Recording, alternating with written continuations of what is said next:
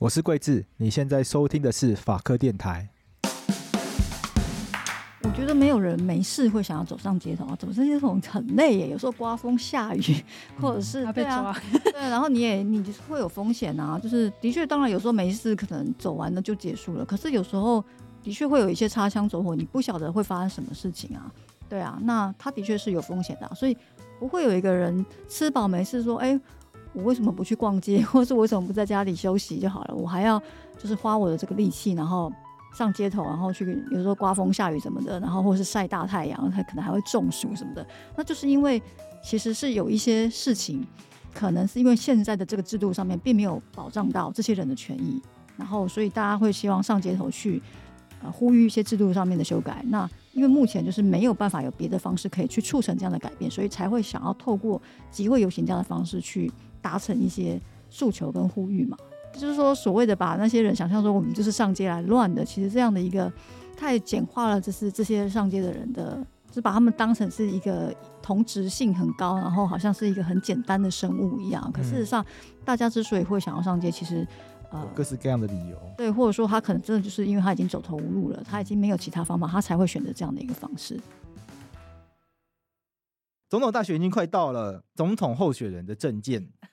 我不知道大家是不是真的有在关心。我相信很多的民众是很关心的，但是大家也会发现，就是网络上的舆论或者是新闻媒体上面很少在讨论这些整件，大家都都在讨论双重国籍，最近在炒双重国籍，前一阵子在讨这个到底军乐这件事情，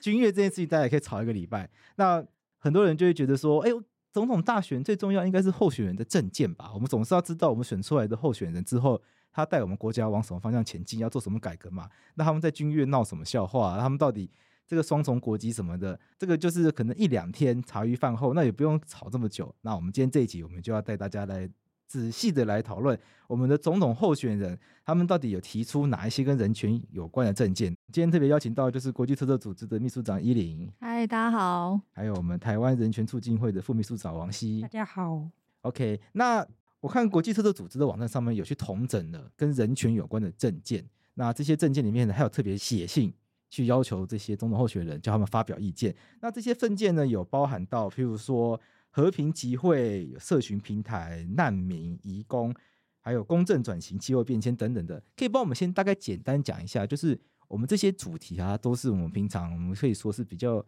硬的议题，也是人权议题，但也是很重要的议题。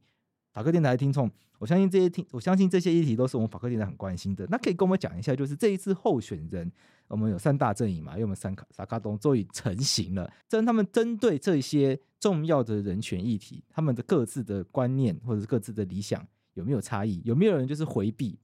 就是说讲一些官腔啊，然后看起来就是打一些太极拳啊什么的，有没有这样的状况？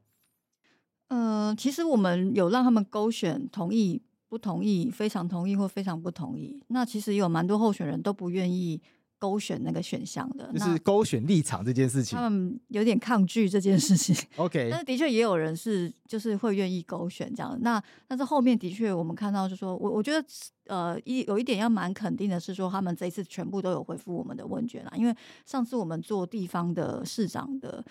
呃，选举的时候，其实并不是说候选人都愿意回复这样的问卷。那我想就把它丢到旁边去不管，你都不回这样子。对，所以这一次至少有回复，那我觉得这已经是一个 一一大步了这样子。那的确，我们也看到说有蛮多一些问，就是就算没有选立场，我觉得他们在。呃，回应上面还是有做呃书面上面的这个解释。我看就只有柯文哲有选立场而已嘛，其他两位都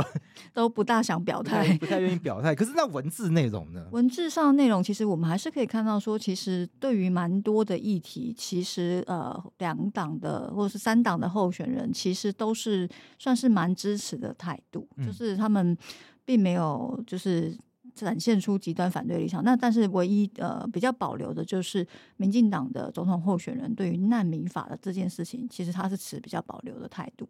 那赖清德嘛？对对对，那甚至在移工的部分，其实。也都好像比较觉得说，现在的法令其实已经有蛮多的一些规范。那这个部分是我们觉得民进党针对难民跟移工的部分，其实可以再加强的地方啊。我们期待说，其实还是可以应该，就是我们当然会认为说，这个相关的这些保障应该是要透过过比较明确的法律规范，去做到让这个不管是寻求庇护者的个案，或者是让呃这个移工的人权可以有更明确的保障。对，那我觉得目前就是只有这两题，我觉得是稍微比较遗憾一点，比较没有看到太进，就是太往前进展的回应。那但是其他的部分，我觉得呃，就是算是比较正面，都是算是肯定。包括我们今天要谈的机会有刑法，对，我觉得两党都是肯定说，哎，他们都是支持要修法的。嗯，那那但但是我们另外有问了一个是关于那个。呃，就是当我们在集会游行的时候，警察可能会使用的所谓的非致命性的武器的这件事情，那是不是要有一些规范等等？那我们的确也呃，在那个民进党候选人里面，呃，就是赖赖清德他有说他也是蛮支持，就是应该有一些规范。那侯友谊的部分就是比较同意的是用培训的方式去让警察的执法可以符合比例原则。那所以就是基本上看起来都算是柯文哲也都是一样，就立场都是支持要修法、要规范的。所以我觉得好像看起来没有什么太负面的的这样的一个反对啦。所以我们当然也会蛮期待，就是说那未来就是不管哪一个党，不管当选或者是你是在野，我们都很期待说那啊、呃，您给我们的回复也是可以在您未来的这些啊、呃，就是在你的这个。政治的 这个议程里面，就是它可以也是一个重要的一环，对，可以认真来推进。对啊，不然它这些议题真的是，其实有有的已经超过十几年都没有太多的进展。譬如说难民，难民像我们可能快速聊一下这些部分，像难民，你刚刚提到难民，他就是可能候选人之间文字上看起来立场有比较有差异的部分，他的问题可能落在哪里？为什么会有这样子想法上的不一样？我们自己也就会觉得很有趣啊，因为事实上难民法二零零五年是民进党先提出难民法草案的，然后其实从二零零五年到现在，两个党其实都有提过，就是在他们执政的时候都有提过，就他们在立法院的时候都有提过难民法，而且都有送进去，然后甚至在二零一六年的时候，其实这个草案也都有一读，而且是完全没有保留任何条文出了委员会。所以，嗯，当然，目前听起来最大的争议就是国安的疑虑。但是，其实我我们当然会觉得有一些就是这样的一个疑虑跟阻碍，其实，呃，好像有一点在误导大家对这个法案的理解。因为事实上，根据目前我国的法令。中国跟香港的难民其实是会适用《两岸人民关系条例》跟《港澳条例》，嗯，也就是，我们的难民法其实是会用在外国人跟无国籍人的身上。那所以拿所谓的国安议题来去挡难民法，对我们来讲其实是有点不符合逻辑思考的。好奇，台湾现在没有难民法，那台湾现在？到底怎么处理难民议题？其实还是有，就是不处理啊，或者是说他必须要用个案，所以他是每个都要用很特殊的专案的方式，像港人也是一样，他们也是用专案的办公室，专特别的事情，然后所以比如说，就的确你不立难民法，可是还是会有。个案会来，不管是缅甸的、泰国，或者甚至是像乌克兰，还是有这些流离失所的人来到来到台湾，对，或者说他们本来就已经在台湾，可是他因为他的国家发生了战争，然后他也回不去，他护照也没办法更新。我们到底要怎么去面对这些个案？那你就会发现很多东西都是哦延长签证，或者是就他就想一些方法处理，可是他其实没有办法提供给他们比较完整的权利，是也会让人家一直觉得我没有保障，就是我的未来好像充满了不确定性这样子。那王希怎么看？要生气了，没有啦，因为应该说，呃，反正我们在处理个案经验上，其实就是还蛮去可以看到说，既然中国确实是国安威胁，那你跟我说中港澳地区他们都有所谓的国安问题的话，我还可以理解。只是当然就是在这件事情上面，其实还还是。蛮常会觉得说，就是有时候对方应该说政府提出来的国安，我我相信他们可能有保密需求了，因为可能国安毕竟有它本来就有保密的性质。可是有时候还是在资讯不对等的状况之下，会觉得说，简单讲就是你在讲什么，那 个有这种感觉。那可是，在其他一般外国人身上的时候，就会觉得，其实我觉得有时候国安是一个政府对外来者恐惧的方式。我举例，譬如说以前在写个案协调的时候，就是我有听过直接说，他们觉得非洲来的人常常都在犯罪，就是。哦，这都很歧视的话，就其实变得有点像对，有点像这样子。然后其实就像前阵子刚好报道者也出来，然后其实一直以来数据都这样。其实以譬如说，我们举例移工，移工现在有四个国家嘛，然后就是这四个东南亚地区的人，他们的犯罪率其实比台湾人远低很多。哦，他其实都是安善良民。对，就是是，但但是就是我觉得他们就是会对于这种就是恐惧，或者是犯罪的话，可能还还可以去看说那犯罪样态是什么，嗯，就是是不是真的暴力犯罪，还是其实很多人是经济型的犯罪，就是这些都没有也有轻重之分嘛，对对对，就是所以反正他们就一概觉得说，譬如说他们会指他们会指出说那几例人都在犯罪，然后对，但他们有数据吗？就是讲这种话总是要这样讲的时候，我都没有听到 basis 吧？对，我只觉得我只觉得他们可能实物经验是常常查到，可能就会有这个坏印象。那我也没有说这个可能真的是造假，可是他们就是这个坏印象会无限上纲成一个，对啊，反正就是听起来就真的是蛮像歧视的。因为人一天八小时在工作嘛，那一年就一天也才二十四小时，就三占掉三分之一，三分之一睡觉，三分之一可能做一点自己的事情。嗯那有的时候可能他们接触到的都会，对啊，我觉得他们可能确实接触到比较坏的部分，可是用这个来套到全部身上。因为好好工作、好好生活的移工，没事也不会去移民局啊。对啊，对。那有时候真的遇到状况出事了，那可能是出事才会找你，然后你就会觉得。那他们有这样的印象，我觉得可能无所厚非，无可厚非，但是也也不能够说那这些人都是坏人。对啊，就是好啦，跟他们需要劳动的困难有关系，但是反正我觉得这是不是反映大众的一个？你觉得这没有反映就大众？也蛮反映的，因为像我们前一前几天就一。印度移工反印度移工这个游行嘛，酷哎！我看到贴子觉得哇，很酷哎。本来一群人对外来者有恐惧这件事情，确实就是一个蛮常在各国其实都蛮常见的。可是就是我觉得在台湾这件事情，其实它混杂着对，简单讲就是我讲白就是可能欧美国家跟东亚国家可能有。贵阶上的被歧视的程度，之间就有贵贱之分嘛。对，对对，然后再加上这个排外性，你再和一和，搅一搅，再 就变成了，比如说像就是对啊，像反印度移工这样子的游行，大概是这样。OK，那这个感觉还需要花很多时间来跟大家沟通。对啊，嗯，所以就是譬如说，我们会尝试想要跟大家说，那其实这些个案的长相是什么样。对，像以前一林在台训会的时候，我们曾经出版过的跟法服合作出版的书籍，其实就在就是在直接描述说不同的个案，他们人生遇到什么状况，就希望让大家看到说，就是这些人他们可能有一些背后的脉络，然后去了解这件事情后，就不会觉得说大家都是不知道哪里来的犯罪，不要就把他们当成是一个负担，这样。事实上也有非常多的这些呃，就是难民的个案，嗯嗯。其实他们。其实，像爱因斯坦本身也是一个难民，对啊，就是有很多人其实都是很有成就的人啊。嗯，这个是不是因为我们社会台湾是真的是一个比较封闭的社会嘛？对于外来的，对于外来的人或外来的事物比较没有习惯，所以容易产生恐惧，是这样吗？我觉得有一点，嗯。可是我们自己。我们自己就是个移民社会，但是我们没有，对，我们都会说自己是移民社会，不是吗？可是我们很不欢迎移民的感觉。就我也在听过一些，哎，这就是宇修的说法啊，这样讲好不好？就直接就直接这样好，就是有听过一些说法是，譬如说，因为台湾是个资源很少的地方，然后大家要抢资源抢一抢，就会更加的排外，可能就先来人会很激烈的排外，大概是这可能。但是我觉得也很有趣啊，就是说如果去看台湾的 GDP，就是我们的资源相较于其他国家，是不是真的？这么的 少，可能也不就是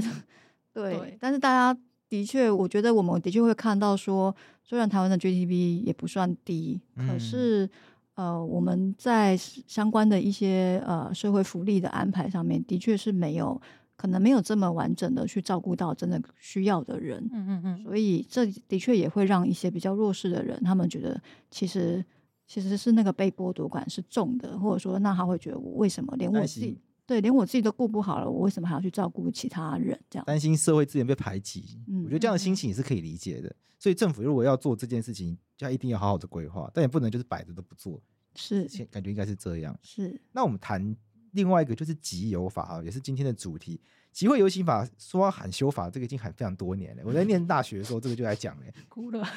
小孩都长大了。对，到我们，然后洛伊在节目上面就很常在讲说，他对民进党，他觉得最大的抱怨就是。这个集会游行法就是从在野的时候就说要修，然后执政八年都没有要修。我说完蛋，那我们今天这一集好像，所以我每次讲到这个的时候呢，就不免就是要责备这个我们的执政党，因为他没有做好的事情，就是要就是要批评嘛。对啊。那集邮法它到底哪里卡住？我们先谈谈看好了，它到底哪里需要修？全部吧，从头到尾。我先讲一下，应该说 好，就是集邮法本人是。民国七十七年是一九八六嘛，总而言之，他在解严前一年立法的，就集会游行法，所以简称集邮法，不是那个邮票。以前是国安三法，对，就是人称国安三法的理由，其实就是因为国民党在快要解严的时候，他就开始陷入一个恐慌，就是觉得大家要开始造反了，所以我要 使用一些方式来控制大家。然后他的做法就是立了像集邮法，然后他修改了人民团体法。人团法其实很早就立了，但是人团法在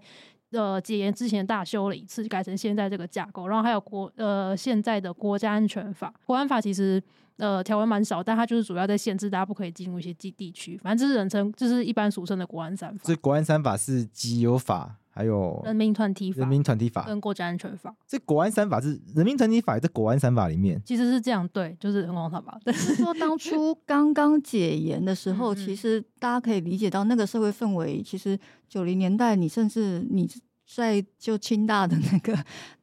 他们对，对他们就是邀请市民去参，就是去。念书去读那个台湾人四百年史，就就被判判乱罪，唯一死刑了嘛。所以就算是解严，其实在那初期，它仍然是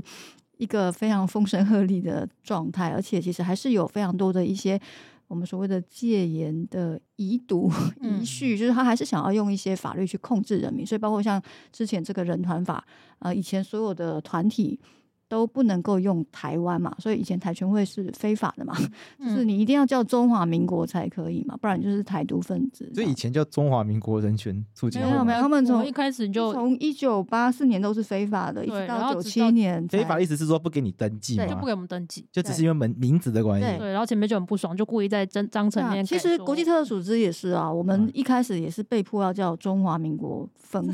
分总会还是什么？对，嗯、就我们不能够登记台湾分会，也是到后来。才去改的。哦，真的哦，对，这个真的很难想象哎，啊，这就是而且其实法律没有我们的白色恐怖跟嗯，那台湾是经历过最长时间的这个戒严，就是那个就是其实这件事情没有直接在人团法直接说你不准用，但是他名字的那边没有，但是他直接帮你审查了，嗯，对，就是工作人员会那时候的内政部会直接帮你审查，说你的名字不可以这样叫，嗯，反正就不给你过，他就不给你过，那你就不用登记了，OK。然后你就非法结非法结社，大概是这样。对，那非法结社会怎么样吗？具体来说，他可以解散你啊。嗯嗯。然后或者是你会进行很多活动，譬如说你要雇佣员工啊、开银行账户啊的时候会，会反正就是有很多日常生活上的不便。反正我觉得它的用意其实是、嗯、这个法其实本身你要单看它的刑，它真的有刑罚的地方还蛮少的。然后它都是用一些很沉重的文，就是行政程序来卡你，大概像这样，就是你。制造你的麻烦，对，制造大家麻烦，对。但是我记得，当然也是几年前的事情了，嗯、就是之前很多破迁的事件的时候，有一个反破迁联盟。嗯，当初那个政府也是不让他们登记他们的名字，叫做，就是你不能用，哦、你不反呃反都跟受害者联盟。他说你不能够用。都跟受害者联盟这个名字登记，因为都跟没有受害者。不是啊？为什么政府有权利去管人家叫什么名字啊？对啊，那就是你就可以看到说，这些法律其实都是等于他对于人民的这些集会结社都是一种害怕嘛，所以他觉得我还是要管控你。对，所以我们国安三法，所以原来我们讲国安三法不是指什么国家机密法这一类的东西，是。对什么什么反渗透啊这一类的，这个听起来比较像，这个听起来跟国安比较有关系。嗯嗯，就原来是集会游行法，然后人民团体法跟真的国家安全法，但是国家安全法当时规定到现在都没有改，所以它其实是一个蛮陈旧的法律。他本人到现在应该没办法，不太有办法发挥什么国安作用。我记得只有九条，还反正就是很少。然后他大部分在，譬如说，好像以前要去。呃，山区需要入山证这种东西，好像就是理由是因为国安法，怕你躲在山上弄一些叛乱组织之之类的，然后从山上攻打下来。对，然后他们因为国民党有那个农村包围城市的 PTSD。哦，有道理耶，因为我就记得以前看过很多什么老，就是老师他们学学呃学者要去做田野研究，然后都要申请入山证，就觉得哇好酷哦。那还包括早期的黑名单，不能、嗯、不能回来台湾啊。OK，对，就是说你已经长期流亡在海外，你没有户籍了，嗯、我不让你回来。哦，因为 OK，因为新闻上有时候也也会看到国安三法这这个介字，那大家不一定真的会写出哪三个法律，嗯嗯嗯，所以大家想到就会是啊，那最近新闻有一些什么军中的将领被发现是共谍被起诉啊，那是不是应该是跟这种有关的？这搞了半天，原来国安官法不是去管这些飞碟啊、间谍啊，他是管哎你集会，你不能上街游行，对你不能够搞社团，对，他是怕你国内出现一些反政府的反政府的叛逆的人，对啊，所以其实这些法律的确是在很。比较旧的思维底下，它完全是戒严时代留下来的产物哎。嗯，然后像集集邮法，我们就回去来集回来集邮法本人哈，就它的架构其实基本上从七十民国七十七年立法到现在，它没有大修过。他有嗯他有小修过几次啊，譬如说前两年才小修，因为民法修正，所以要把年年纪调降，大概是这种程度的小修法。然后，那它整个架构其实就跟当初立法的时候差不多，包含说，譬如说我们现在其实上呃，如果要去抗议都要申请许可，然后我们呃去某某些地方会被限制，就是俗称的禁制区，然后。呃，警察会要求负责人要有一定程度的义务，然后呃，有时候主管机关其实就警察局，还有时候会附加一些注解，就是要求你的机会，你要我给你许可，但是你要附带有些条件。那其实这个附带条件就包含不能蒙面。啊，不能蒙面。对，所以其实我们之前在我们之前在笑香港，但其实我们差不多，呵呵。对，就是就是有时候，因为呃，在集邮法里面，他会他他有说，警察有权利做某些附注条件。嗯，那那个附注条件其中一个就是不能蒙面，然后剩下是什么可能不能脱离路线啊之类的这种。对，然后呃，你要拿到你要拿到许可，你必须要达成某些条件，譬如说你要交呃纠缠的名单啊，然后要场地许可文件啊，然后你在现场的时候如果不遵守。警察的指挥解散的话，呃，警察可以有命令解散权解散你。然后，如果你不遵守的话，就是首谋会有所谓的首谋首谋罪。对这件事情，直到就是直到可能三一八学院的政治都还有人被这样起诉。对，虽然所以这件事情到现在还是有。对，就是那个因为那个刑罚到现在都还没修，嗯，所以就是还是一直放我。们到现在还是许可制吗？对，OK，酷吼但他有一个例外状态啦，嗯就是当时大法官有解释解释说，如果是偶发、突发的，那可以排除，就是紧急性跟偶发对性。紧急性跟偶发性可以不用时间报备。可是紧急性跟偶发性这怎么判断？好，然后今天很紧急，所以我去集会，这很难想象啊。其实就是呃，应该说，本来他的意思其实紧急的意思就是时确实是时间紧迫，所以意思就是说，本来许可是规定你要在一定时间内申，你要在三十天到六天之前申请的时间，你可以忽视这件事，你可以前一天才去讲，嗯，对，或者是你可以现在，或者你甚至是现场直接。那我发现他主要讲的是就是你没有负责人。就是譬如说群众包围、群众的义愤的这种，大家可能真的就揪一揪，所以没有一个负责人。无大台，对，无大台的这种的话，在是所谓的就是偶发型。嗯然后那时候大法官解释，其实解释出来之后，警政署就因为这样就生了一个偶发性紧急性集会的处理办法。对，可是他就偷偷附加一点小小条件，就是他还是偷偷的想要在偶发性里面增加申请许可的时间限制。OK，所以他把，虽然他把我记得把它缩短成一天还是两天，就缩短。对，但是就是就是反正警政署会蛮常动些小手脚。两位都 有申请过这个游行的经验，我算是帮忙，但是我不是主要挂名的人。那两位熟悉那个流程吗？可以跟我们听众朋友解释一下，就是如果今天有要发起一场游行，因为我们现在很常看到各式各样游行嘛，前几天刚刚讲的嘛，有什么反印度移工嘛，然后也有一个帮这个帮这个鸡争取动物福利的，就是希望废除这个格子笼的游行嘛。前一阵子这个医疗工会他们也有上街去做这个医疗劳权的大游行嘛，所以现在台湾很常有游行。嗯，那实际要去申请的时候，他到底会遇到哪些麻烦？这个大部分是台北的状态，理由是因为台北操作太多次，就台北是首都嘛，大家都在抗议，所以嗯警台北的警察比较会。对，那那我先说这是台北的状况，比较就是会的意思是他们比较熟悉他们流程，比较熟悉流程。对，然后那这是好事还是坏事？呃，其实老实说，我觉得是好事啦。但是我觉得他们有时候也会学坏，就是对，好，这等一下讲。等一下讲。但反正一般状态之下，如果是台北市要去申请集会的话，你可以先去，你可以一个是电子申请，因为呃，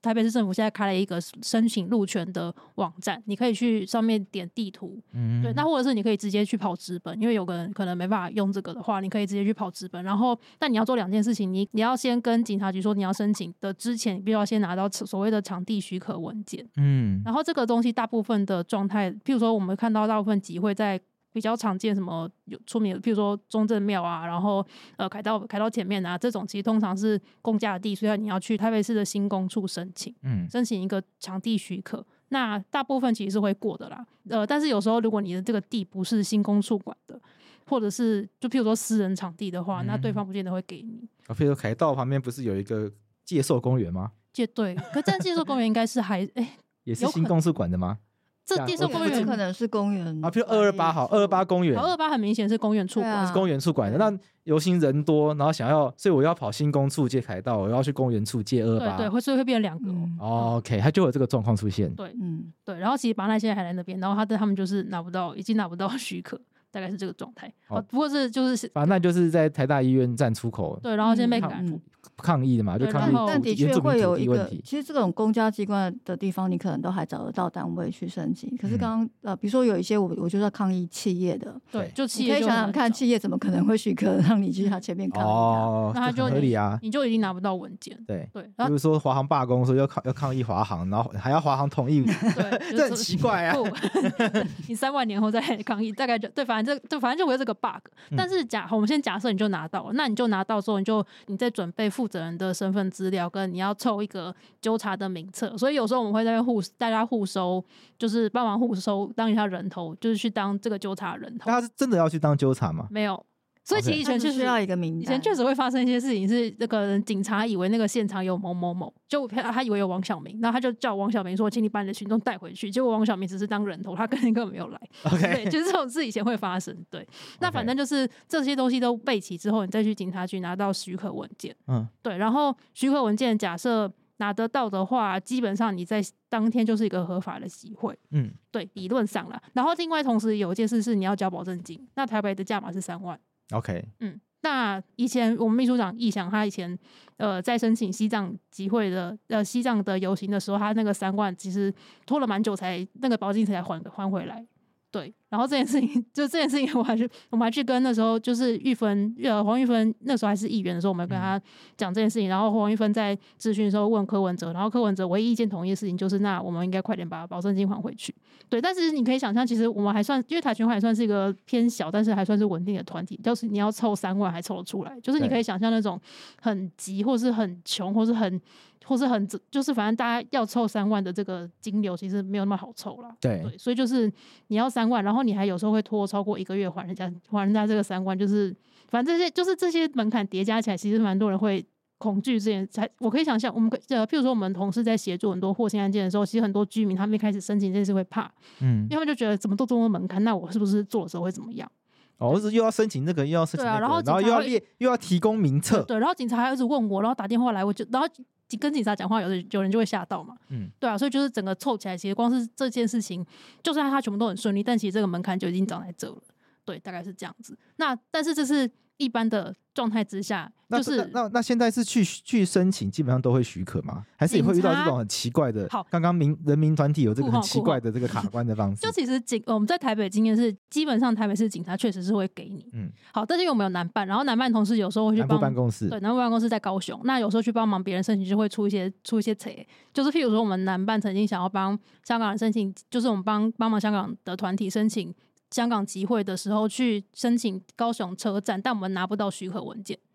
嗯嗯，因为那时候就是场地到底是铁路局还是铁路局什么段还是火车站，就其实这些都是铁路线的。他们他们就三个人就开始瞧了一番，之后最后拖了很久才说不准不给我们这个许可。对，这个是高雄的状况，但是高雄算是出了台北之后还比较好一点的，因为其实很多地方其实你要光是送出这个文件，很有可能根本送不出去，就是呃。可以想象说，譬如说乡村比较乡村的地方，那他可能就是一方面是根本警察也确实没有处理的经验，所以他们其实光收到这个东西就会想说，这是什么我没有看过，那可能你根本连文件都送不出去。他收到他也不知道该怎么处理，他收到也不知道怎么处理。就我蛮常听到一些笑话是，就是如果别的县市的警察遇到集会有些，他们第一件事要做的事情是打电话去给任何一个认识的学长姐，他们有在台北执勤过的。哦，就是不然他们不知道怎么做。就是对，说除了除了台北市之外，甚至像新北市，对，或者刚刚讲的高雄，其实都有发生过。就是他们可能只是去静坐，或者是 报数，嗯，那可能都被曾经就是呃，就是直接是被用法律。就是起诉了，嗯，啊、就是你要嘛，就是拿不到场地文件，不然就是就算你真的拿到文件，其实你到现场可能还是会跟，就说场地其他的人还是会跟你起冲突。譬如说我们以前就是我们南办同事有起，就是可能在，譬如说高雄的高流，就是这些场地还是那些保全可能就会很紧张，只是可可能会跟你，可能会跟你想说你们在干嘛？对，然后那时我补充一下，当初我们那个高雄车站拿不到许可，其实最后。这些铁路单位互相互相踢了一阵皮球之后，他们给我们的回复是因为我们是政治性集会，那他们有个小小的规定里面写说不可以政治性集会，所以就不接我们。啊，这也很奇怪啊。我们法律哪有禁止政治性集会？对，但是他们有个小办法说不可以。不是、啊，那 OK，这也有法律未接的问题嘛？今天法律又没有，今天法律立法院制定的法律里面又没有允许这些政府机关擅自去说，哎，这个可以，这个不行。对啊，那所有的政党集会全部都是政治性集会、啊，但是但是这些，更何况这还是宪法的权利呢？但是铁路局的脑子里面想到的只有我的小办法，OK，我想办法就这样写，不行啊，不可以过来，大概是这样。对，反正就是在一般状态之下的程序是长这样。然后像静坐报数是什么意思？嗯，就是之前抱着树对有一些就是什么的树要被体对被砍掉，然后他们可能就是去进行一些 对，然后也是会引起像无尾熊一样抱在树上，对对对，那就是会引发警警方那边就是很紧张啊，然后嗯嗯可以。我们蛮常见的一种情境，其实是就是我们觉得，譬如说我们今天开三十分钟、一小时的记者会，那我们觉得这件事情很小，或是我今假设有些人可能今天就觉得。集邮法就是个恶法，我不想要使用它的这种想法，也有可能就是那我就直接不遵守许可制。那不遵守许可是直接去集会或是开记者会的后果，其实就是其实不一定，但是。呃，如果在一般状态之下，单纯开完记者会的话，警察现场会有，就是在台北市的话，会有保防组的人会负责跟大家协调。就是譬如说，就是可能社团的伙伴大家都知道，譬如说之前是阿吉，现在是阿发，然后还有电影这些，就是这些警察会跟你瞧的好朋友们他们会跟你全程帮你录，对，他们会跟你全程录影，但是会跟你同时他他们会有一个出来跟你协调的人。那这个协调人，假设就是他们可能综合判断说，大家可能今天确实就是可能开庭之前有个行动啊，或者有个记者会。那他们觉得你们可以顺利开完，然后真的可以就是达成某些协调的话，还是有可能可以不申请许可啦。但是老记者会也需要申请许可吗？对他们来讲，这也是集会游行、啊嗯，因为你在法院前面，法院其实是禁止取啊。可是法院也 常常院前面，法院一大堆人就是走出来就受访啊。对。对但是的确就是他们，就是他们就是认定这个就是集会游行。嗯、但的确这种一个小时三十分钟的记者会，通常可以大部分的那通常也没有什么人，不是吗？那个人数就是顶多三四十个来声援的团体。说的真是有道理，是，对啊。其实他们我觉得就是确实就是因为像这些物理上，但是有时候的确有一些记者会，比如说刚刚讲的这种像破千的，或者是这种，他可能会有一些自救会，那人数可能就会很多。嗯，那的确有可能会。超过一个小时，然后的确这个时候警察有可能他们就会，他就可能就要叫你解散了。嗯，对。但他在呃，我觉得他们现在，我觉得他们长大的部分是他们在协调上的技术有面渐渐变好。譬如说他们可能，譬如说超过一个一个小时的自救会的集会，但他们可能不会主动跟自救会的人起冲突。我意思说，譬如说，可能是就是二零二零一零年代一开始的时候，其实警察可能会就是流江湖流传，很多人会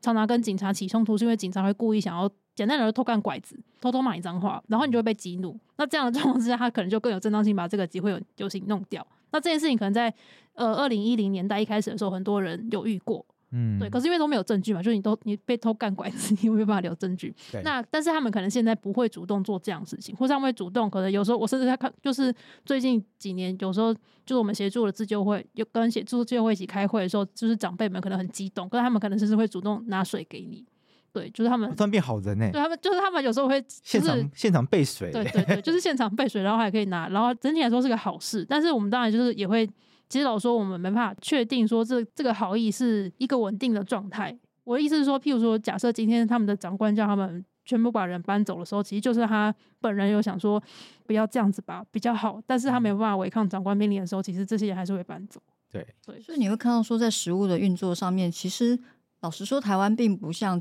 亚太地区有很多国家，就是面对真的集会冲突很是直接是用，或者像是在欧洲有很多国家的确是警察就是出来去镇压。目前我们比较少看到这样的状况。那所以实务上都已经是其实是允许大家可以就是去做集会，然后去游行的状态。那到底为什么我们在这个法令上面却还是一个？它其实是蛮。蛮落后，它其实没有那么的符合我们实物上面，就是其实人民经常的在这边，我甚至我可能也不会去跟你申请，这样就直接去了。这样可以说，就是集会游行，就是集会游行这件事情，官方跟民间自己有形成另外一个默契。其实有时候可以觉得可以这样说，嗯，台北市的啦，台北对，仅限台北市。我可以我可以说，就是目前就是实际第一线执法这些远景，他们是他们会没有抓这么严。可以这样说，就是会有把这个界限就打得更开。虽然说有一些我们还是觉得很很奇怪，譬如说记者会这个有什么好？对啊，呃，譬如说静坐，像静坐坐在那边这抗议，这有什么好？这有什么好去管的？因为他就因为譬如静坐的人就坐在那边，他能干嘛？嗯，他就是很和平的方式在表达他的诉求。那如果这样也要被抓走的话，也要被赶走的话，那跟那个对岸有什么差别？我刚刚第一个想到，对岸不就是很多人在那边静坐，那很快就不见了吗？其实风险就是，如果你法律还是写的这么烂，就算你他的确是可以这样做，他可以这样做，只是他要不要做？他可能今天长大，就是可以学会跟大家协调。嗯，就是可是他假设今天，就像今天警察他的上级跟他说。集邮法二十九条、三十条、三十一条是刑法，然后你现在给我立刻照这一条做，嗯、那他就是得照做。OK，那如果照做的话，会是会是怎么样？譬如说，他们今天就是觉得，好，今天国际特色组织泰拳会在这边静坐不行，对、嗯，那你们不理他。首先就是所谓，就是他首先可以发动命令解散，之后可以强制驱离。就看到那个举牌，对对啊，就快速举三次，然后开始就开始就可以慢慢搬走，然后可以一般最常见的。可能到这几年最近的可能是劳基法抗争那一次，就是那时候还是有把大家搬上警备车，然后丢到超级远的地方。嗯，目的是要把你这个东西解散，或者是这样超级远的地方，超级远，就是目的是要让你没办法立刻回来，你就没办法立刻再立刻又给我跑回来几回。这又是什么地方？你没有你有遇过这样？两位有遇过这样经验吗？我自己没有被搬过，但是我知道像老纪法那一次他们被搬到象山。象山，因为是半夜，我们在四顶王家的时候，然后大家被丢到青年公园，然后就很好笑。我们下来的时候，大家说这什么地方？这什么地方？青年公园啦，还好吧。但是我听过有很夸张的是，像以前乐生抗争的时候，然后他们是把它丢到什么木栅的山区啊，而且是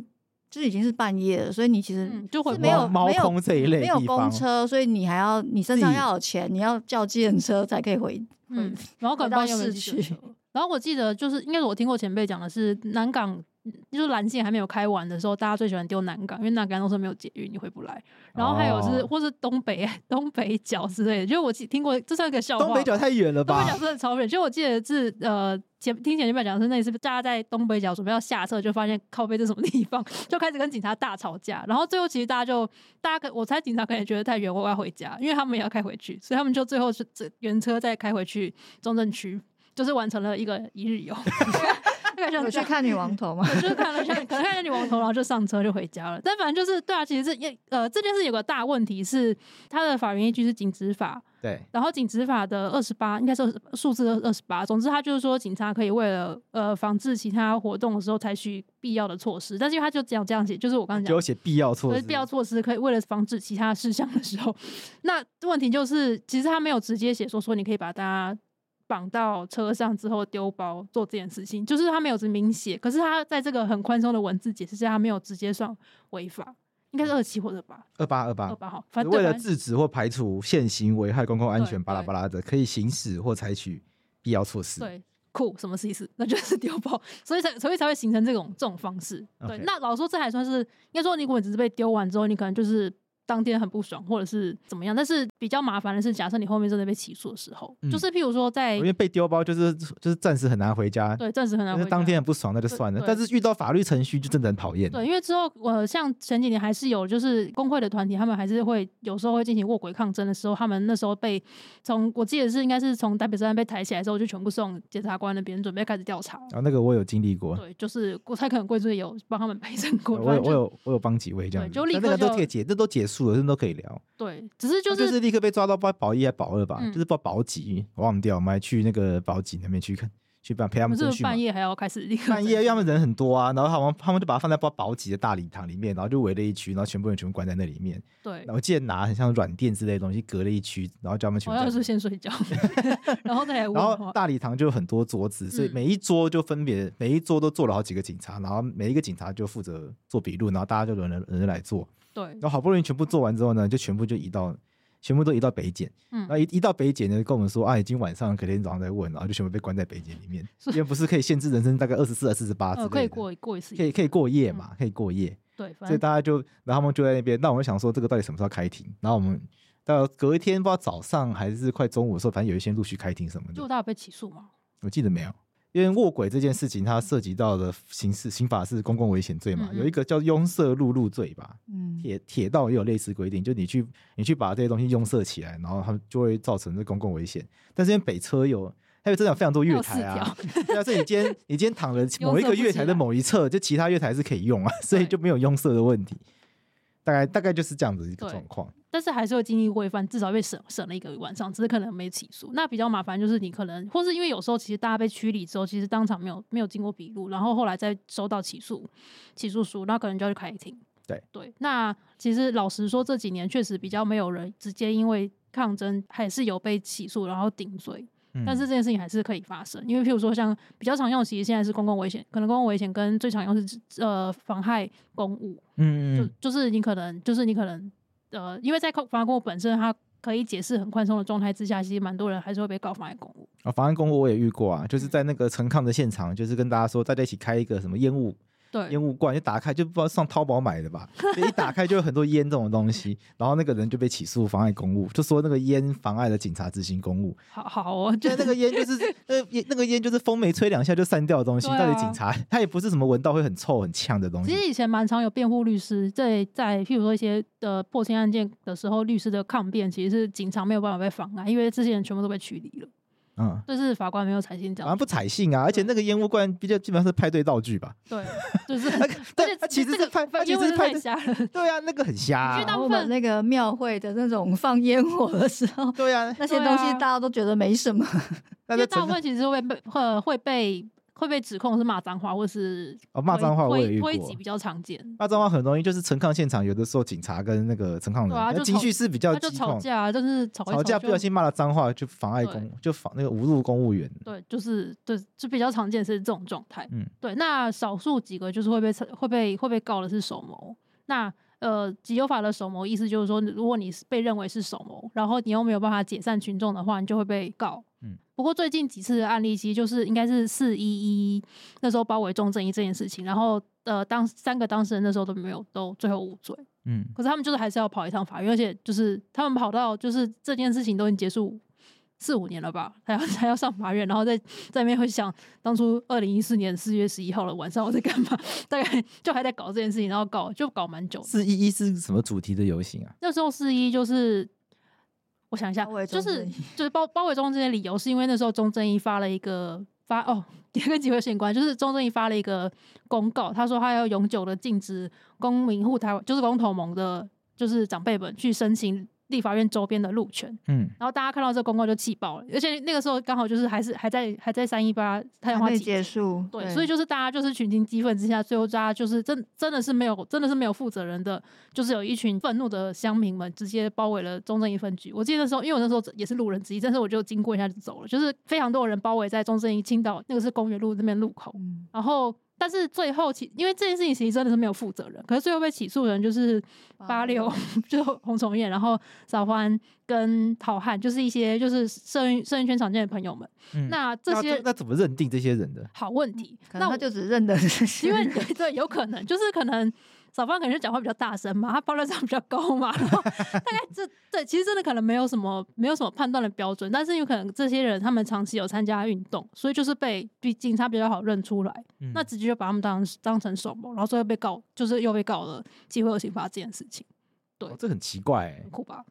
你刚才也提到一个，就是手模如果无法解散群众，他还要他也会有刑责。对，就是就是主主要这条在讲就是这件事情。可是这些柯文哲之前讲过，怎么有能力把人带出来，就要有能力把人带回去，就讲这件事情。可是这些人真的没有，因为这些这些人真的是群情激愤的群众。嗯，所以那天呃，像八六他们那天在在解释的时候，其实他们主要是想要说，好，那既然今天大家这么激动，然后而且他们因为大家还跟那时候的局长是方养宁。就大家还跟方颖吵架，然后就是方颖就是大方颖也大崩溃，然后 群众也大崩溃，就大家都很激动状态下，所以那时候八六的想法其实是他想要稍微让大家可能呃，这可能不要不要不要是推挤啊，然后先不要那么失控，嗯、所以他就把麦克风拿起来。因为后来的集会游行会有，你会看到有很多，其实它可能越来越去中心化，或者它不见得是由一个特定的组织发起的，而是民众他是嗯。自己就 想要。对，而且尤其我记得二零一零。就是一四一五那时候，其实大家真的很热衷在脸书上面，就是发表意见，然后可能随便不知道是谁发了一个活动，大家真的会来，嗯，对，然后可能在 PT 又是 PT 影响力最强的时候，对。对，反正就是整个加起来，其实就是一个，就是真的是一个乡民政治乡民的时代，然后大家真的会单纯为了自己的理念，然后没有没有认识大家就直接上街去。哦，集会游行法听起来那有太多地方要改了，我们有什么地方一定要先着手的？是整部法律把它废掉吗？我觉得这也是个做法，但是我觉得对集会游行这件事情，它这件事情，你们觉得它到底需不需要有法律的规范？如果因为因为有一，嗯、因为确实我也听过有人说，这个集会游行如果没有先让警方知道的话，那警方没有办法好好的去准备，避免现场有些状况。好，这就是报备，应该说这是报备制跟许可是要采哪个政。我在念大学的时候就一直说要改成报备制，对，然后到现在还没改过。对啊，不过如果现场真的有什么状况，嗯、那其实警察通常也会被通知啊。嗯，如果真的需要他来处理，然后其实蛮常，应该说，如果我们想要比较理想的方式的话，其实是。应该某程度也要信任一般人民的判断力，那让大家自己决定要不要跟警察讲。嗯，对。那假设你今天想要跟大家讲，你可能大部分的可人可能理由是因为我可能人很多，比如说同志大游行，一定会跟大家，一定会跟政府的相关部门讲，因为他们可能需要路权，对，需要路权，走在马路上，对，然后需要指挥，然后或者是甚至可能需要流动厕所这种这种服务，或是一些空间的规划。那这种人的话，可能就是我预先判断，我就需要可能需要政府的相关资源协助，我就可以先。因为他一定会有非常。大的人潮出现，那他其这种很大人潮状况，其实他一定要事先规划，对，那不然梨泰院这种惨剧，它可能也会发生。对，就是所以他们可能真的是策划，可能半年前开始策划，然后就会就会先去申请路权。嗯，对，那这种的话，就是你就让人民自己判断自己需不需要啊。大家一天到晚会开一个三十分钟的记者会，就就就放过大家吧。三十分钟记者会跟同志大游行显然不是同一件事情，不是同比例嘛。然后你大家都要去申请许可，这样也。就是就最后大家就是不会去申请，对啊，就就而且你不这样，就是这样也累啊。大家其实没去申请，他们其实也都会看到，因为财通一出去，其实大家都看到了。其实我们现在蛮常见的和的模式是，大家因为通常团呃团体会发采访通知的时候，其实警察有蛮常会自己主动打过来。嗯，他们就是这可能也算是。就是一种关心吗？对，一种关心，就会说，啊，那你需要需不需要我们帮你干嘛啊？就是有时候可能人，就是比如说自救会可能人比较多啊，需不需要帮他们呃处理什么什么什么人站在哪里的问题啊？大概像这种 安排动线这种对对对，他们有时候甚至会做到这个地步。那也没有说他们一定是坏心眼，但是就是。可能某程度也至少显示他们已经开始学会这件事情了。嗯，就是警察也开始知道说，那我单纯在那边跟你们对干，就是没有没有，你们也不会走，就是不如我帮你们一开始就就是把你们诉求达到的，然后你们你们有把该送的陈情送到相关的机关里面，其实你们就会走了。对对，就是这件事情是在一个就是民主社会里面大家互相信任的结果之下，可以可以做到，这才是健康的常态啊。就是就是我们还是要大家可能骂完之后，其实大家。该做的事情做完之后，其实是会离开的。因为游行就是诉求有传达出去。对，那假设今天我真的都不解散，显然就是有些原因嘛，就是就就是有原因嘛，有，有人不出来听啊，对啊，有人不 出来嘛，没有回应啊，有人不想要嘛，然后有人还在死性不改嘛，就是对啊，为什么香港会搞到最后大家都全部就是？这么激烈的抗争，其实也某程度反映了，其实香港政府已经没有办法消化民意这件事情。对对，所以他所以才会搞到这样子。那我如果我们现在台湾的民主发展到一个程度的话，我们应该要开始放手，让大家让这个公民社会的行动开始运作。嗯，加油！这对大家应该是互相，我们都要加油了。就是除了政府方，然后人民也要开始学习。举个例子，譬如说当初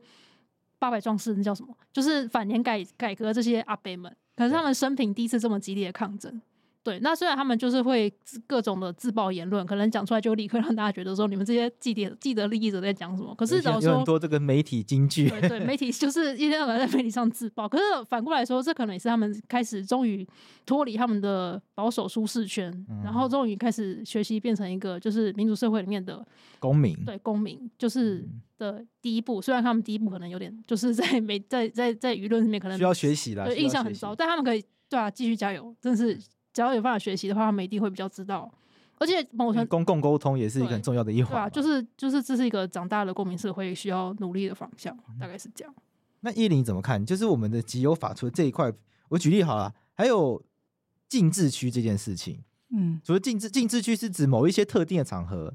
不能够集会，譬如说我印象最深刻的是桃园机场不能集会。为什么我会知道这件事情呢？是因为。因为某一些工会要罢工的时候，反正还有某一些工会，有一某一些工会就是跟航空业有关嘛，他们罢工的时候就想要就想要有些陈抗活动嘛，嗯，然后到时候就有人说，那但既然是这个航空业的，那是不是在机场里面罢工是最有效的？像香港有一次，有一香港就是反送中那一波，有一波的这个抗议就是在这个赤腊角机场里面嘛，然后弄得飞机都不能起飞什么的。他说，那我们不一定要把飞机弄得不能起飞，可是在在机场有这么多的国际人士，他一定可以传达出一个。很重要的一个效果在，然后这全世界都会知道啊，台湾某一间航空公司啊劳权这么糟什么的，就逼他面对。结果后来发现，哎，桃园机场不能办？桃园机场不能不能有任何的游行跟集会，所以这个禁制区这个是合理的吗？在你们的观点里面，会不会某一些重要的机关设施真的有这个需求，还是说这件事情其实本质上你们觉得它就是不合理的？呃，基本上我们认为，只要它是一个和平的集会，然后它就是没有真的去妨碍到其他的人的话，那其实到底为什么不可以在前面表达？因为通常这些禁制区其实就是不想要 让你在前面表达意见的地方，所以我们看到总统府、行政院，甚至是各国的外管。还有法院也不行。对，然后你刚刚说的机场，当然机场可能它有一些其他考量，可是我们也常常看到，就是说，哎，这里面可能会有一些人是去追星啊，就是有一些明星来的时候，那些人不就是聚集在现场，它也是一个很大的聚众的一个场合嘛。可是像这类的行动，哦、其实我们都是默许的，我们都是觉得是可以的。就他当他今天是出现在娱乐的场合，或者他今天像我我们讲的这庙会活动这些事情。就是烟火放的那样，封路封成那个样子，从来也都不会有人觉得怎么样。让我想到这个，就是马王政争的时候，王金明一回来就在机场开记者会。是啊，所以他们都他们都可以啊。可是像对，那像我们，如果我们今天有其他的事情，王金平是手模。对啊，所以就会你就会看到说，他就是有这个所谓的双重标准嘛，就是说今天人民要做说，哎，不好意思哦，我们有机会有刑法，对啊。那可是哎，其实如果今天这是一个。有头有眼的人物或者对啊，那他们就都可以，所以他其实是充满了就是不公平嘛。因为今天为什么人民要去采取这样的一个方式来去表达？其实很多时候就是因为他们已经穷尽了一切的救济管道，他就是没有办法获得他的这个，他们的声音就真的没有人听。对，或者说他的权利的这个被侵害的状况，就是可能也已经没有一个没有一个其他的路径可以去寻求这个。解决了，所以他才会需要希望用这种方式来去博取媒体的注意，或者是希望可以被关注到。嗯，那我们连这个权利都不给他的时候，那他到底他们还可以怎么做？对，OK。所以禁制区这件事情应该要重新检讨。对，大部分真的有需要的地方，其实我们那时候有翻过，譬如说最常被指控就是可能医院的急诊室门口不可以堵住，可是这件事情其实在医疗相关的法律其实有规定了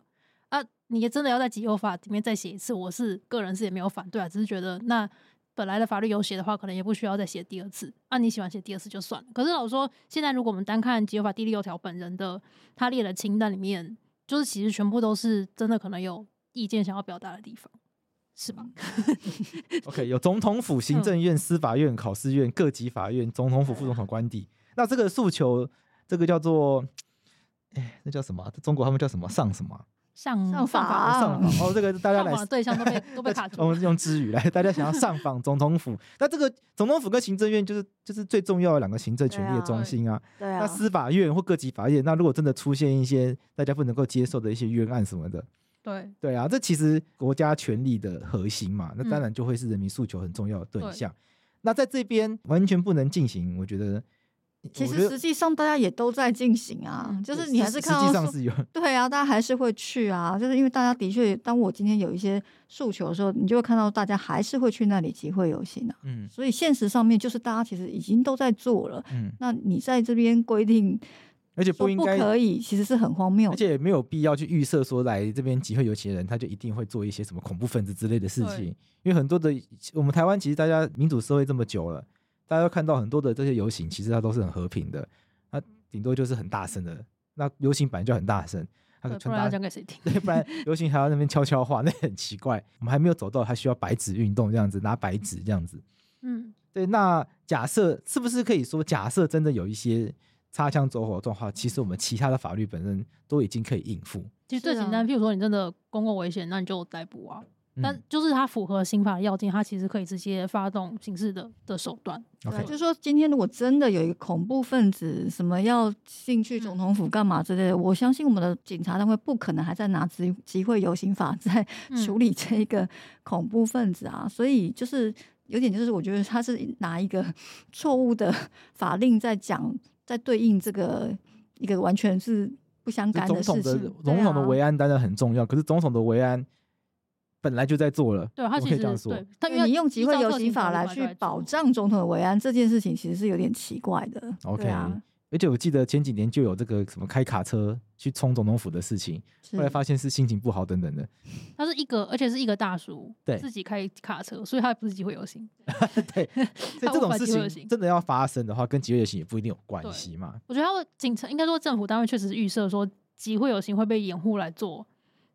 很多坏事。嗯，那这个假设还蛮就是假设就很不民主啊，就是而且不是民主社会会有的对啊，假设，你就是一方面敌视一般的公民社会的活动，然后你一方你你又把这个恐惧无限上纲到一切人民的活动，那这样的话，大家就不要不要出门了，就是直接回家睡觉就好了。就是就是这这个预设不太合理啊。然后它的后果其实是造成，因为像禁制区的效果，其实是禁制区这个范围理论上依照法律，它可以立刻发动解散这件事情，然后不用举牌，它不用，它可以不用举牌。对，可是这件事情在现在，其实就算你看台北市，就是已经渐渐长大，虽然还没有很完美的台北市警察也不会这样做。嗯，然后你现在法律还是这样写，而且哪天台北市警察真的上上级收到，其实最明显就是当初呃劳基法抗议的时候，在总总统府前面的抗争者直接还是收到命令，而且柯文哲自己下的。柯文哲那时候因为他事后在媒体有承认是他下的命令，所以就只要柯文哲下这样的命令，那警察还是要听命，把大家都搬上车，然后丢到象山，哦，还是会这样做。嗯，就这件事情，这件事情本身其实有违反公正公约，因为公正公约的说法其实是只要大家都还是作责。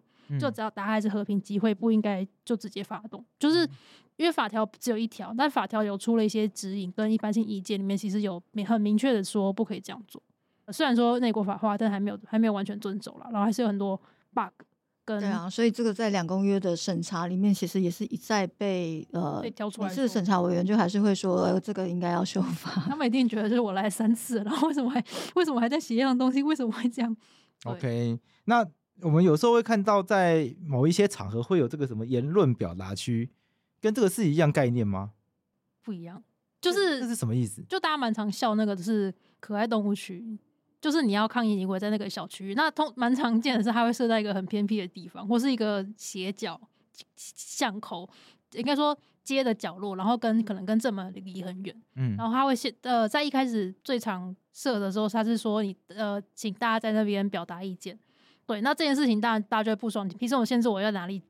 表达我的诉求？对对，那而且这件事情去其实因为集邮法其实没有说你可以这样做。对，嗯，所以就是其实这件事情还是蛮有意义的啦。它其实背后也是想要管制大家不要接近某些地方，然后进而就是可能影响到我不知道可能的想要保护的首长的维维安全嘛之类的。嗯，可这件事情还是还是要分开来，因为譬如说像总统他的维安是根据特勤条例规定的。那你要依照特勤条例去做的话，你应该要在这边处理，而不是在集会游行法处理。哦，就是现在的官员他的维安应该都是都是有各自的规范在做的，那你应该要跟集会游行分开。嗯，那我们最后谈谈这个警察解散权，这个也是一个很有争议的项目，你们怎么看这件事情？哎，就是就是一样，他就是赋予了一个极大的权利啊，嗯、而且他也没有一个标准，就是什么样的状况才可以解散嘛？那他他等于是。警察自己有一个判断，就是我今天想要叫你解散，我就可以叫你解散啊。对对啊，那所以就一样嘛，就是说，那如果今天我我遇到一个合理的警察，他没有叫我解散，那就是好。可是如果我今天遇到一个非常不合理的，嗯、我才刚到那边，他就叫我解散，那我的集会游行权就是被限制啦。哦，对啊，就是我听过外县市，应该说。台北的警察是笑外县市的警察，就他们居然可以笑别人。但反正意思就是外可能外县市的警察因为太少集会游行，所以他们光是看到有人在我记得是地检署前面集合，他们就开始想要，他们就开始想要把人驱散。嗯，可是这件事情在台北警察已经不会这样做了。对，可是就是变成说，那你变成说这些警察到底他们是怎么被训练要维持在集会游行现场做什么事情的？去之前训练很重要，而且现在显然就是如果你没有在台北市执勤过的话，你根本没有办法学到。比较成熟的一般运作系统，对，OK。而且就算台北市还是有自己的问题啊，就是不然为什么我们呃三一八之后三二四会发生行政院的打人的事件？嗯，对，就是到现在其实就算只有不到十年之前，还是有发生这种事情。所以就是其实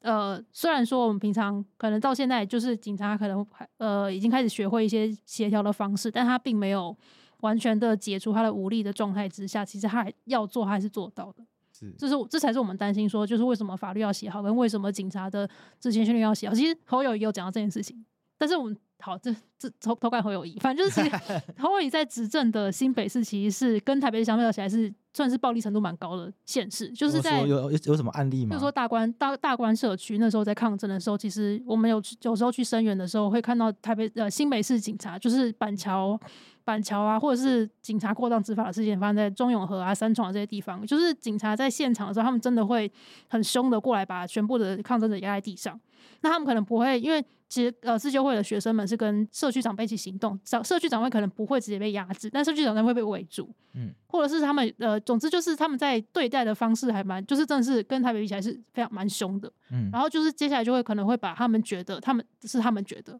不见得是现场政治状况，就他们觉得比较比较欢的、比较强的、比较比较有攻击性的学生全部抓到某个地方管束起来，嗯，意思就是，但他蛮常做的就是把人放在警车里面。然后可能过一两个小时，协助者会开始想要打电话找法服律师来看能不能到场陪证。可是因为现在这个状态其实并不是真的的逮捕，嗯，他只是把人关在那边，然后限制他的行动自由，所以就是陷入一个就是我觉得有点游走在灰色地带，还是警察过当执法的问题。新北市的警察是这样被训练来对待抗争者的，嗯，就是就是蛮可怕的。对，Okay. 你要是警察的练法都是新北市的练法，不是台北市的练法的话。我这样讲也不是说呃新北市的警察人都很烂啦，但是就是因为他们可能在面对他们的一一线的操操作方式，可能两地就是有差别的时候，其实那变成说就是你在哪边集会游行会直接影响到你人身 人身安全的问题。OK，有一边可能被管起来，对关起来，有些有边可能会跟你吵一吵，啊吵吵就算了。OK，对，所以我们可以看到台湾现在一直自诩是民主，怎么台亚洲民主灯塔，可是台湾对待这个出来游行的这些朋友。并不友善嘛。在第一个就是法令太落后，这个法令是一一九八六年戒严时期还留到现在的，等于是我们戒权的，等于我们这个威权的遗毒，还有一根针就插在我们的身体里面，那也没有人去把它拔出来，还没。那民进党这八年，我们 还是免不了，刚骂了会有用，还是骂一下民进党。这这这这也不是说硬要做评论报道，因为这是事实嘛。国民党马英九执政八年，陈水扁、马英九，然后蔡英文都各八年，那集邮法完全没有动你们的观察是，为何会这样？我是不太确定是不是执政者真心有想要改，但是我们先撇除这件事情先，因为在警政系统里面，其实他们对于集集会游行的依赖跟习惯性，还是会让他们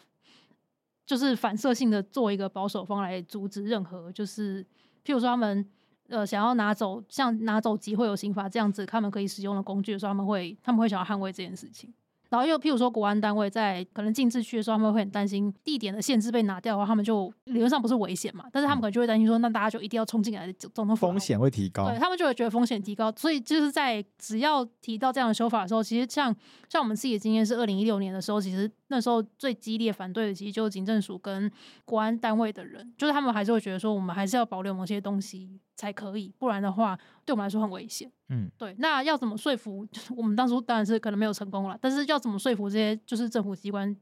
集会游行不是件危险的事情，然后跟你要用对的法律去处理对的事情，这件事情是就是希望希望可以说服他们，然后但是他们可能现在还没有接受这这个想法。嗯嗯嗯，最最大的反弹可能是来自于我们的文官，就政府里面这些文官体系的人，就是官僚系统本来官僚系统已经习惯用这些工具来处理。来处理集会游行这些事情，就怎么可以不没有不行这样，就很紧张，就很怕，就是说这些工具都没有了，那以后乱了怎么办？对，这样就好像预设了，就是上街游行的人就是要乱。嗯，是啊，但是其实也会反映出说，那今天执政的政党其实有没有这个决心要来修改这样的一个体系跟法令嘛？嗯，对啊，那过去可能呃，民进党是在野党的时候，其实他也是。他也是 被被这对被这一些呃不合理的法令给对付的一个对象嘛，对啊，所以就是他一定是可以深刻的去理解说这些法令的不合理的地方，或者说当他被滥用的时候，他可以被滥用到什么程度？嗯，我想就是走过街头的人一定都可以体会这个法令它有问题的地方。对啊，那所以我会觉得说，那今天不应该因为呃你今天是一个要被人家呃就是。监督跟批评的对象，就是今天人民上街有可能是要针对你的。那其实我觉得，如果我们今天就是真的是自诩为我们就是一个民主自由的国家，然后我们人民是可以自由的表达意见、和平的表达意见的话，那其实本来就应该要把这些不合理的限制把它拿掉。那不用去担心说，好像因为这样子我就会面临到很多的这个批评嘛，或者什么？事实上，大家一天到晚都在批评啊。呃，今天一个民主的台湾，相较于啊、呃，就是不民主的、不自由的中国，不就是因为我们批评的时候，我们批评我们的国家元首，我们批评我们的执政党，没有人会因为这样子被抓起来嘛？对，对啊。那这个不就是正在彰显说台湾之所以呃跟中国或是跟其他国家很不一样的一个地方嘛？嗯，就大家还是要，就我觉得大家还在，因为台湾这个社会，我觉得还在学，嗯，就是还没有学会接受。可能抗议很乱，这件事情是一个正常状态。嗯，对。你们两位是身为就是有走过街头的人，你们怎么样跟没有走过街头的听众分享这个想法上？你觉得很差别在哪里？我觉得没有人没事会想要走上街头啊，走上街头很累耶，有时候刮风下雨，或者是、嗯、对啊，对，然后你也你就是会有风险啊。就是的确，当然有时候没事，可能走完了就结束了。可是有时候的确会有一些擦枪走火，你不晓得会发生什么事情啊。对啊，那他的确是有风险的，所以不会有一个人吃饱没事说：“哎，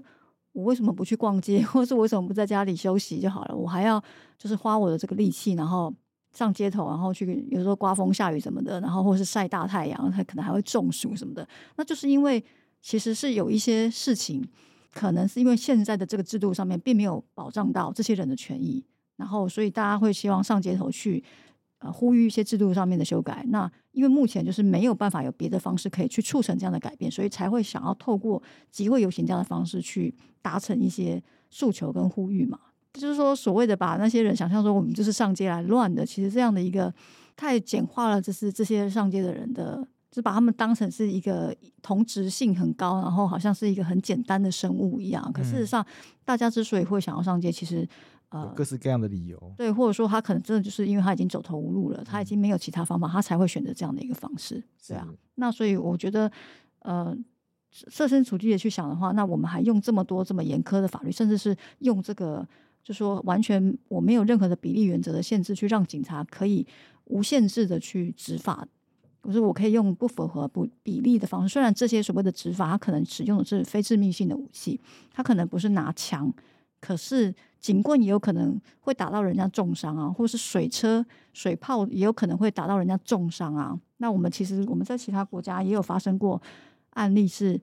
或者是那个这个布袋枪打到他的眼睛，然后可能失明啊，或什么的。就是虽然是所谓的非致命性的武器，可是它仍然是会有它的，就是当你就是非常近距离的 去使用它，或者是你没有去限制它的时候，它还是有可能会造成非常严重的一个。啊，对身体上面的危害，所以这些东西仍然是要去培训，然后要有一些基础的认识，就是说人民上街是有理由的。我不，我并不是没事要上去乱。对，那你之所以你理解了人民上街的理由之后，那你也不需要把每一个上街的人都当成是毒蛇猛兽，而是那我们怎么样确保说，在这个状况里面，那他们的权益，他们也表达了他们的意见，然后我也没有去。呃，妨碍到其他的这个太多，制造太多其他的这个混乱。那我觉得这个应该是警察就是最想要去达到的事情嘛。如果可以这样做到的话，其实就是一个赢赢双赢的一个局面嘛。嗯，对啊。那如果真的发生了一些什么状态，我怎么样把这里面的这个侵害降到最低？我觉得这个也是警察要去思考的。那现在的这种机会游行的方式，其实它真的有非常多种。已经可能不再是，就是不会，他就是过去大家说，我相信警察也都受训过一些对于集会游行的群众的想象，对，那可能那些课程他又是从。几零年代的 聚众群众运动的那样的一个，他根本没有想象来的。对，那可是到了现在这个年代，你说我们已经看到有非常多各种很不一样的形态的集会游行，有的是去中心化的，有的是没有组织性的，然后甚至还有的是网络上面的这种虚拟的 形式的，所以它的样态真的非常多种。那我们如果还在用那种非常落伍的六七零年代的这种对于群众运动的想象来去。啊、要去对抗所谓的集会游行的话，那其实真的是离现在的年轻时代太过于遥远了，然后也离现在的群众太过遥远了。嗯，你们怎么看？有一句话，就是有些人会说，上街头就是不能怕被打，有听过类似的讲法吗？就是你上街头就是要选择这样的风险，大概这样，这种变形的话，大概很多。我觉得理解这个风险跟它应不应该发生是两件事。嗯，就是譬如说我们为为了这样子出了抗争防治手册，这个手册里面就是在跟大家解释有什么法律风险。就是那我们也不否认说，其实到现在台湾你上街还是有可能有风险这件事情。就是像我自己，其实我有点难说，我真的是走过街头人，因为我算是比较常在台湾工作，然后是协助大家，但是我自己没有被，譬如说我自己没有被抓过。可是当我看那些被抓了的当事人们还在那边五年、十年的被被同个程序在那边折磨，然后一直问一样的问题，就会觉得这件事情其实它真的是。呃，就是你加诸这么多不合理的限制在和平集会上面，真的是一件对的事情吗？嗯、就是这是这是会让我觉得，我不是当事人的，我都会这样想。就是何况当事人他到底有多多累？对，然后呃，就是其实有时候像刚刚已经讲，就是有时候大家为什么一定要采用这个行动？其实有时候是因为就是可能是最没最没资本、最没钱。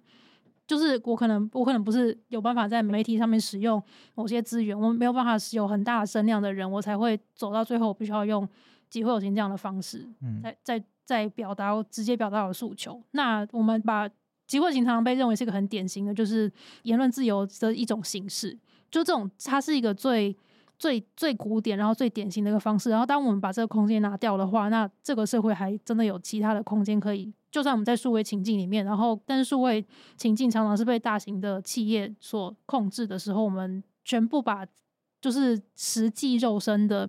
抗争的自由拿掉的话，那我们真的还有一般人真的还有空间可以表达自己的意见吗？我觉得这是在我有时候我们志工来的时候，其实大家现在开始会上街的的的年轻，就真的是年轻两千年后出生的大家，其实可能真的就变少了。可是他们真的一辈子都不会上街吗？Okay. 就是我觉得总有一天，其实这是一个有人人都可以使用的权利，就只是对大家可能真的没经历过。然后你看过警察的话，你可能会。跟你以前警察可能自己也会想要捍卫自己的权利啊，他们被他们现在需要的时 候，对啊，他们也会想要表达他们的意见啊，嗯、对啊，所以也可以想一下，就是说，哎、欸，那就是这样的一个职务，它也不是设计来是用来打人的嘛，它其实是用来去保障人民的权利的嘛，或者说他们自己也可能会需要捍卫他们自己的权利的时候，他也会需要用到这些权利啊，所以呃，我觉得这些东西都不是互相对立的，或是互相互相冲突的，其实这样的一个权利受到保障。那它不止，它本来就已经在我们的自己的国家的宪法，在两公约里面都已经有被明确的保障这样的一个权利的时候，那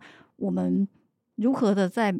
现行的法律上面去做一个适度的修改，让它可以更符合现况，然后让这个基本的权利可以受到保障，然后让大家不需要没事就处于一个好像 互相这个敌我的状态，其实这是没有必要的。就是我们的情境并不是像。香港国安法，或者是像中国现在这个情境底下，我想，呃，任何人出来上街表达，都只是想要去让其他人知道说他为什么要去呃讲他的诉求。那其实并没有人想要去做更可怕的事情，对啊。那我觉得，如果真的要做更可怕的事情，那那那件事情也绝对不会是集邮法可以用来去呃阻挡的事情。不了。对，我们现在其实去看警大课本，其实会发现它真的是一个古董，就是它其实真的是到现在都还在用依林刚刚讲的敌我的方式来写课本。意思就是说，他他真的会跟你说，人民的诚信抗议是呃对社会的治安有起风险之类的，他真的还是会这样写，就是把呃一般的，就是把抗争者当做是敌人，然后所以我们要维持一个公共秩序、社会安全。就到现在这课本还是会这样写。那虽然说那课本可能不见得大家会，就是警大学生会认真看，就是他们可能就是因为那课课好像就一直这也反映了就是一个价值观嘛，就是这个价值观还留在警政体系，对，还是这样子想公民社会的时候那。就是这样播可以啊，就是对，加油好吗？课本。我想言论自由就是要表达意见嘛，言论自由最重要的一个环节就是人民第一个一定要表达意见机会嘛，那我们才有机会透过大家的讨论，然后让这个社会往更好方向前进。那一个人在网络上骂，那也是表达意见的方式，嗯、可是那不一定有什么用啊。我们都要看到，当很多人走上街头说，哎，这其实也是一种表达意见的方式嘛。但是当人民想要集结在一起，一起来表达一个属于人民的声音的时候，哎，我们的法律还停留在威权时期。我们一九八六年的法律一路留到现在，然后这个这里不可以去，那里不可以去，然后这个不可以做，那个不可以做，然后警察可以有一些，然后不可以蒙面的，搞得好像什么香港反蒙面法一样，就搞了半天静，有 对，搞了半天连静坐都会被搬走。那如果我们连容许人民，不要说容许啊，我们连让大家。一起站出来发声，这样子自由的权利都很受到限制的话，那我们跟我们跟我们所谓的，我们一直觉得对岸是个不民主国家，很不保障人权的国家，那我们跟他们到底有什么样的差别？所以我想，这个是时候确实是应该来好好检讨啊。那陈水扁、马英九和蔡英文，这二十四年过去了，那也没有办法就过去了。但是我想过去都没有做，那这些曾经是执政党的各位，你们就要自己去承担大家对你们的评价吗？那我们是不是有机会期待我们下一届的政府也即将要选出来了？我们是不是可以利用这个机会去督促我们未来的执政党，督促我们未来的国会议员赶快去解决这个？怎么会有威权时代还留到现在的法律？就没有人发现这些？而且，他还跟我们表达民主、表达声音、表达人权这么重要的一个环节。居然是用一个民主威权时期的法律留下来来去管理人民，我想这个确实是大家需要一起来面对的一个历史的一个问题。那我们今天非常谢谢两位，谢谢，谢谢。